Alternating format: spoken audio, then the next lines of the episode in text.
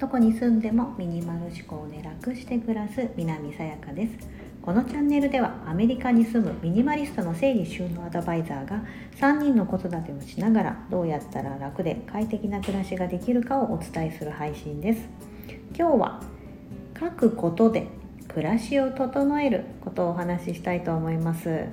えー、書くことですので主にあの手帳とかスケジュール帳みたいなうん、あとはノートですね、うん、そういったことを思い浮かべていただければと思います。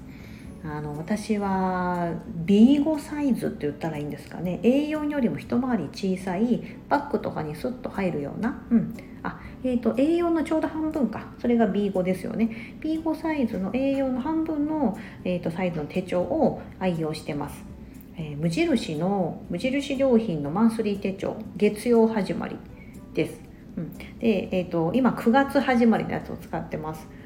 無印さんのいいところって9月始まりがあれば4月の近づくと4月始まりがあったり年2回かな？9月と4月で確か出してる？あれ、ね、年始もあったかな？うん。なんかあのあ欲しいなと思ったタイミングで大体あるんですよね。なんか1年使い切ってなくてもなんか新しい手帳にしたい時とかフラッと無印に行くとあなんか次の3ヶ月2ヶ月先から使えるみたいなのが売ってたりするんであのこれを毎回あの私は愛用してます。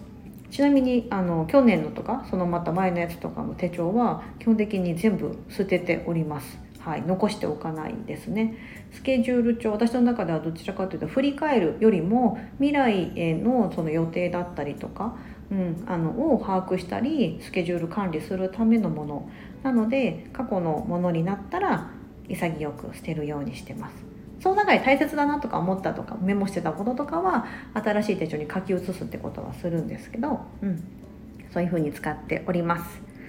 で、えーと、手帳って良くないですか？あの大体この無印の手帳を、まあ、例にとります。一番初めにあのイヤーカレンダー年表みたいなので、えーと、今年と来年と再来年ぐらいまではバーッとこう見れるようになってて、うん、アメリカで買ってもですねあの日本の祝日が書いてます。アメリカバージョンってないんですよ。無印良品。あの日本の商品のまんま、えーとアメリカに来てます。他であの多分展開されてるのもそうじゃないかな。多分シンガポールの時もそうだったな。なんかじゃあスケジュール帳になったからといってシンガポールで買ったやつがシンガポールの祝日書いてるかとかそんなことはなくって、うん、日本表記なんですね。逆にあの海外に住んでる日本人からすると非常にありがたい。ただこっちで買う 現地のアメリカの人からするとここあの赤赤で祝日になってるけど違うけどみたいな感じで 思われると思うんですが、まあ、多分それをこう妖怪の上で買うと思うんですけど、うん、だから非常に海外に暮らす日本人としてありがたい。ありがとうございます。無印良品さん。こちらでは無地と呼ばれています。MUGI で。で私この、まあ、何に使ってるかというと手帳はですね、うん、仕事のスケジュールあとは献立とかもねここに書いてたりします。その今ねチャレンジしてるのが4週間分全部献立決めてしまってあの日とか全然関係なくですよ。ウィーク1の月曜日はこれにするとかいうふうにバーって決めてなんかその流れで献立今日は何作ろうかなとかあのいうことを考えたくななくって 考えないように自動的に献立が決まってればあと買いに行って作るだけじゃないですか。うん、だから自分がレシピなくても作れるよく作ってる子供が好きなとかそういった献立をバーッとこう流れてなあのこの間作ったんです。でその食材もこの時にあの、まあ、キャベツ？キャベツってなかなか使い切るの大変じゃないですか一玉買うと。うん、だからそれをじゃあ月曜日にこれこの料理してまた水曜日にこの料理してキャベツを一玉使い切るとか。なんかそういうのをちょっとちょこちょこ考えながら この間ちょっとね作ったんです。だからそれを今実践中で、うん、あの外食とか行っちゃうと一気にガッて狂っちゃうんですけどまた火をずらしながらそういう風にやっていけたらなと思って。献立考えるのが嫌だから それを手帳を利用して書くことで整理して頭を整理して、うん、やっていこうとか。こう書くことでこう暮らしを整えるって本当私大事だなと思ってましてあの、まあ、暮らしだけじゃなく自分のこう体調とかもそうですよねあの女性だったら生理の周期ってあるじゃないですか。うん、私もそれを生理周期は必ずあの始まった日をメモしておいてあ次だとここぐらいに来るだろうなとか早く来たらあれとか遅く来たらおやんみたいなとか なんかそういったことちゃんとかね記入しておかないと忘れちゃうじゃないですか。うん、だからそれを書いていたりとかえーと、もう一つその自分のスケジューラーとは別に、えーと、感謝ノートとか目標ノートみたいな同じサイズで持ってるんですこれも無印のあの方眼ノートに書いてるんですけど、まあ、そこであの書いてるとちょっと忘れちゃったりとかバーってこう書き殴ったやつをあの手帳によしこれは今月の目標にしようみたいなマンスリーターゲット的なもので、えーと書き写したりとかそういった風にも使ってます。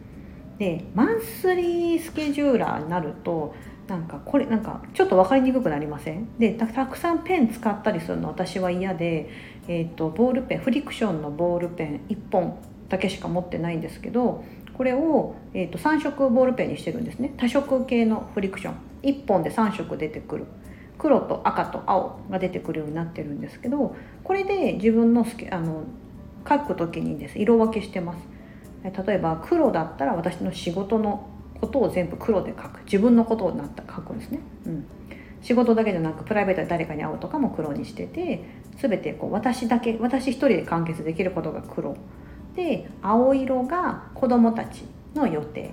学校のあの予定だったりとか習い事とかは子どもたちのことなんで全部青にして赤がなんかスペシャルなこと大きなイベントがあるとか誕生日があるとか、まあ、赤って一番目立ちやすいのであの、まあ、そういうふうに使われることが多いと思うんですけどなんかそんな感じで、えーと、1本のボールペンの中で 色あの1本のボールペンそして1個の手帳の中で済むようにあのやってます、うん、なんか無駄に他にペン使うとか付箋使うとかテープ使うとかってことをあの、ね、デコるのが苦手で。そうそれをねやっております。なんかあのねそういうデコレーション手帳のスタンド FM の同じの意味の整理収納アドバイザーの杉田智美さんはそういう手帳手帳のデコレーションとか多分ねすごい上手だしそうスケジュールとか手帳の使い方ってもっとねいろいろされてると思うんですがもうね私それ憧れ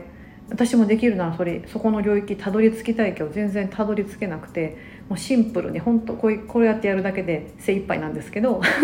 でも本当書くことで本当暮らし整えますこれ整理収納アドバイザーあるあるですけど多分みんな使ってると思うな手帳は。うんミニマリストになるとですね皆さんね紙でこう実際手帳を持つとかではなくて携帯の中だけパソコンの中だけっていうデジタル管理されてる方非常に多いんですけど私ねそれ試そうかなとか Google, Google カレンダーでとかやったことあるんですけどやっぱりそうするともうねそういうデバイスを見る時間も増えてしまうしなんかやっぱこう手で書くことで覚えれたり記憶に残ったりとかするので、うん、手帳はこうメモ機能としてパッて外で思いついたとか、うん、あ今度スタンド FM でこういう話しようみたいなことはパパってこう携帯にメモするようにしてるんですけど、うん、あのちゃんと書き残しておきたいとか1週間先に大事な予定があるとかは手帳を使うようにしています。はい、皆さんはどんな手帳の使い方されてますか？あの本当にこうさっき言ったみたいな、まあ、お料理のこととか女性の体調のこととかもちろんそのスケジュールのことだけじゃなくっても手帳ってまあ、書くこと手帳じゃなくてもまあノートとかでもいいと思うんですけど何冊のの、ね、たくさんのノートを使い分けてるって方もあのいたりしますよね。うん。そういうふうにあの人ってなんか不思議ですよね、まあ、書くことで多分アウトプットして頭の中から出し出すことで整理できるんだと思うんです。人間の頭の中のその容量って決まってるので 携帯の容量じゃないですけどそれをあのこの手帳さんにですね、うん、担ってもらってるような多分そんなイメージなんじゃないかなと思うんです。はい、頭の中がパンクしないように是非皆さんもですね書いてちょっと暮らしを整える是非やってみてください。本日もお聴きいただきありがとうございます。素敵な一日をお過ごしください。